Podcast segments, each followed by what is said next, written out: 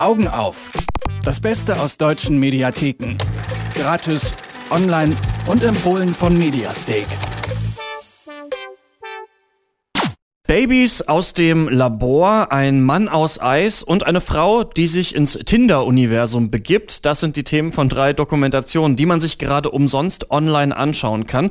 Laura Pohl und Anne Krüger tragen solche Tipps auf ihrer Seite Mediastake zusammen und sprechen mit uns einmal die Woche über die interessantesten Filme. Hallo ihr beiden. Hallo Christian. Hallo. Der erste Film, der heißt Future Baby. Wie weit wollen wir gehen? Und weit kann hier sogar wörtlich gemeint sein, denn es ist ja heute keine Seltenheit mehr, dass zum Beispiel das Sperma von einer israelischen Samenbank mit einer Eizelle aus Südafrika zusammenkommt.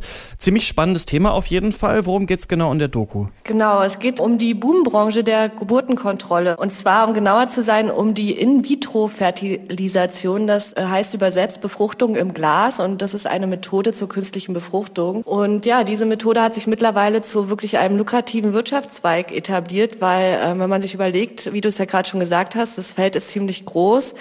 Denn ähm, wenn sich ein Paar für die künstliche Befruchtung entscheidet, dann sind nicht nur selbst die Eltern betroffen, sondern auch die Eizellenspenderin, der Samenspender, die Leihmutter und natürlich das Kind selbst, was aus dieser künstlichen Befruchtung entsteht. Und Maria Alamowski, die diesen Dokumentarfilm gedreht hat, hat viele dieser Betroffenen so zu Wort kommen lassen. Also sie spricht zum Beispiel mit einem Mädchen, das sich sehnlichst wünscht, ihren Vater, einen Samenspender kennenzulernen, aber das verbietet die Samenbank. Dann sehen wir Frauen, die ihre Eizellen spenden. Die eine stellt sich das ganz gut vor, weil sie denkt, sie hilft anderen Frauen. Die zweite allerdings äh, möchte sich das gar nicht vorstellen, dass da draußen fremde Kinder von ihr rumlaufen. Und ihre größte Sorge ist es tatsächlich auch, dass eines dieser Kinder dann mit 18 vielleicht Kontakt zu ihr aufnehmen möchte. Und dann sehen wir zum Beispiel auch noch ein amerikanisches Paar, was sich in Mexiko eine Eizelle eines 19-jährigen brasilianischen Models einsetzen lässt. Und das nennt man dann auch Fertilitätstourismus. Und dazu sagt uns ein Arzt aus Tel Aviv jetzt was. Äh, Infertilitätstourismus ist eine Routine. Ich habe zum Beispiel zurzeit Patienten, wo das Samen aus Israel kommt, die Eizellen kommen aus Südafrika und die Frau hat, äh, hat, äh, wurde, wurde äh, behandelt in Thailand. Und in Thailand gibt es zwei Surrogates-Mütter, die zurzeit drei Kinder dieser Kombination austragen. Das ist, das wäre sicher ein Science-Fiction-Film gewesen vor 10, 15 Jahren. Genau, also der Arzt redet von Science Fiction und das, wenn man sich es mal jetzt bildlich vorstellt, kommen ja zu den sozialen Eltern, also die, die sich für die künstliche Befruchtung entscheiden, dann bis zu drei Personen noch zusätzlich dazu, dass halt dieses Kind dann theoretisch gesehen bis zu fünf Elternteile hat. Und ja, so, so, solche Kombinationen sind ethisch gesehen problematisch. Deswegen ist es in vielen Ländern, wie auch bei uns in Deutschland, verboten, Eizellen zu spenden oder auch eine Leihmutterschaft anzubieten. Dagegen ist die Samenspende erlaubt und da kommt man dann wieder zu dem äh, Gleichbehandlungsgrundsatz, der, den man da auch kritisch diskutieren kann. Genau, und wir werden in der Doku auch keinen Samenspender kennenlernen. Aber wie gesagt, wir treffen Eltern, Eizellenspenderin, Leihmütter und neben Befürwortern kommen auch Skeptiker zu Wort und man selber stellt sich auch immer wieder die Frage, ist es okay, ein Kind um jeden Preis zu bekommen? Sicherlich ist es für viele Paare ähm, eine tolle Chance, aber für mich gab es dann die Schlüsselszene am Ende der Dokumentation, wo man dann dieses amerikanische Paar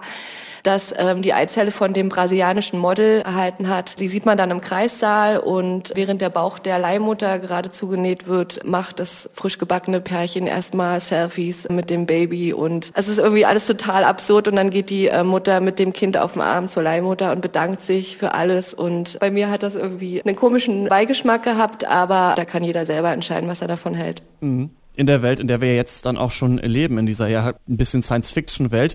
Der nächste Film, der heißt Die übermenschliche Welt des Iceman. Das ist aber kein Superheldenfilm, oder?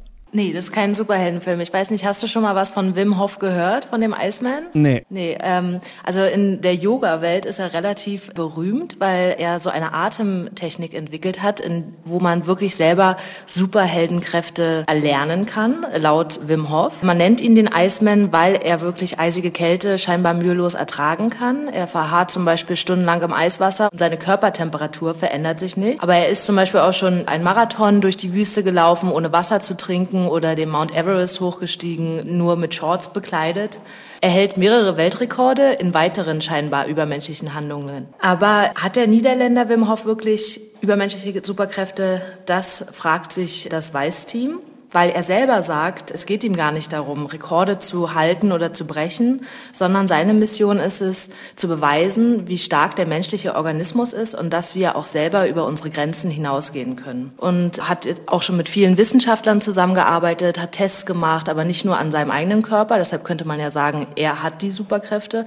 Nein, auch äh, die ganzen Schüler, die er schon ausgebildet hat, haben diese Superkräfte dann tatsächlich auch im wissenschaftlichen Test bewiesen. Und so gehen die zwei Weißreporter zu ihm, fahren nach Amsterdam, da wohnt er auf so einem ganz schönen äh, Hausboot und lernen erstmal den Wim Hof Atem quasi, also wie äh, atmet man diese Technik. Und anfänglich sind sie natürlich eher skeptisch, aber nach und nach schaffen sie es auch selber über ihre Grenzen hinauszugehen und gehen dann auch in, ein, in so einem Workshop, wo ganz viele andere sind. Und da hören wir mal ganz kurz rein. Ja,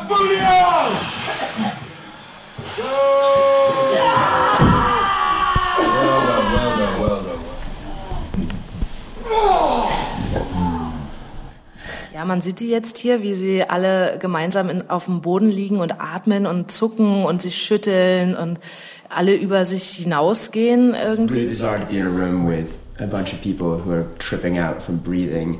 You get these tingly sensations throughout your hands and your body, so it feels like everything's vibrating, and then you get kind of like a sense of euphoria. And for me, that was it. I, you cried. Yeah, mine was so weird. All my hands went like this, they just locked, and I could not move them. Then I just cried and cried and cried, and then I couldn't stop crying. And I also wasn't thinking about anything sad, it was just like, Also sie beschreiben, dass sie so eine Art Euphorie gefühlt haben, dass sie aus ihrem Körper kurz raus sind. Die Reporterin beschreibt auch, dass sie einfach nur noch weinen musste, weil sie quasi blockiert war, ihr ganzer Körper, aber sie konnte nur noch weinen. Ja, und so äh, lernen sie dann tatsächlich die Wim Hof Methode und besteigen am Ende auch in Shorts bekleidet einen Berg und springen ins Eiswasser. Und es ist wirklich interessant zu sehen, wie wir selber uns heilen können durch diese Methode. Mhm. Und äh, die dritte Doku, die ist Teil einer Reihe vom NDR. Sieben Tage unter heißt die Reihe und in der begibt sich immer eine Redakteurin oder ein Redakteur ja in eine Welt, die sie bisher noch gar nicht kennt. So auch äh, Nadja Kailuli, die ist Single, will das ändern und befasst sich deshalb mal mit Tinder. Und ich denke mal, so in unserer Generation oder im Freundeskreis haben die meisten schon mal Tinder benutzt oder kennen zumindest jemanden, der tindert. Äh, was für Erfahrungen macht Nadja denn? Tinder ist ja die Singlebörse des 21. Jahrhunderts. Also wenn man sich mal die Zahlen auf der Zunge zergehen lässt, es wird täglich mehr als 20.000 Mal weltweit runtergeladen. Und ja, die Frage ist dann aber wirklich, kann man denn sein Liebesglück durch eine App finden? Genau diese Frage möchte Nadja beantworten. Und wir hören jetzt mal rein, was sie so nach einer Woche Tindern ähm, ja, von der App sagt. Der nächste Tag. Die App ist schon meine Heimat. Ich habe ein neues, digitales Ich. Nadja auf Tinder. Ich ahne, dass die App Eigenschaften verstärkt, die ich bisher gar nicht kannte an mir. Ich werde süchtig. Süchtig nach Aufmerksamkeit. Einfach Prost. So, salut. Schön, dass es geklappt hat. Ja, ich habe aber nicht lange Zeit heute. Also ich muss nachher noch. Ja? Ah ja, okay. Ich habe das ja noch reingedrückt. Wie spät haben wir? Achso, ich habe keine Uhr. Du musst dann los, ne? Ja, ne, erstmal aufs Handy. Aha. Es ist erst halb acht. Ja, also, ne? Nö, ich trinke noch ein Bier. Ne? Ja? Sehr schön. Ähm, ja, ja, also man kann es schon hören, dieses Date verläuft wirklich so, wie man sich das nicht wünscht. Also die beiden finden überhaupt kein Gesprächsthema und ja, von peinlicher Stille über beduselte Barbesuche bis hin zu, oh Gott, das ist überhaupt nicht mein Typ Momenten begleiten wir die sympathische Singlefrau auf ihrer Suche nach dem Traumprinzen. Und ob sie am Ende ihn findet, das lasse ich jetzt mal hier so offen. Laura Pohl und Anne Krüger, die wissen, was sich in den deutschen äh, Mediatheken lohnt und deswegen sprechen wir jede Woche mit ihnen drüber. In dieser Woche haben sie mir drei Dokumentationen vorgestellt. Äh, wie lange gibt's sie noch online? Ähm, Future Baby ist noch bis zum 3.7. online und der Tinder-Test ist dauerhaft verfügbar, genauso wie die Wim Hof-Doku. Alles klar. Und die Links zu den Filmen, die findet man dann natürlich auf mediastake.de. Danke, ihr beiden.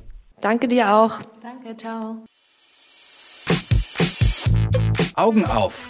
Das Beste aus deutschen Mediatheken. Gratis, online und jede Woche auf Detektor FM. Noch mehr Tipps gibt's jeden Tag auf mediastake.com.